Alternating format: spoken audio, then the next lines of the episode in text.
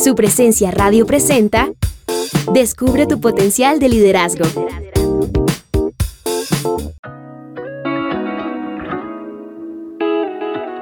Hoy quiero hablarte sobre los eventos y los procesos.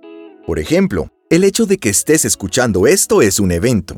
Un proceso es lo que pasa después de un evento. Si haces algo al respecto, si lo compartes con tus amigos, si lo compartes con tus líderes, si se los envías a otras personas, eso es el proceso. He visto muchas organizaciones que gastan demasiado tiempo, dinero, energía y enfoque en un evento. Logran hacer un evento increíble, luces, cámara, acción, asistencia masiva de personas, ventas de productos, etc. Todo un gran evento. Pero no existe un proceso detrás de todo eso. No saben qué van a hacer después con lo que aprendan en el evento. No hay continuación, no hay seguimiento.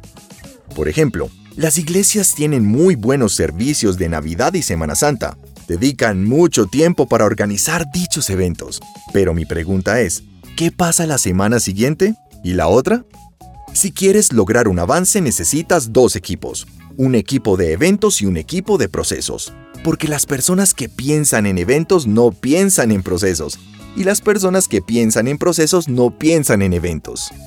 La próxima vez que organices una conferencia, hagas un retiro ejecutivo, tengas un seminario o taller, cualquiera que sea el evento que vayas a hacer, procura tener un equipo maravilloso que tenga como tarea una sola cosa, el proceso detrás del evento. Y entonces obtendrás eso que llamamos momentum, un movimiento que va más allá del evento, un verdadero avance. Si te gustó el contenido de este mensaje, descubre más en el podcast Descubre tu potencial de liderazgo de su presencia radio. Gracias por escucharnos, les habló Diego Sánchez.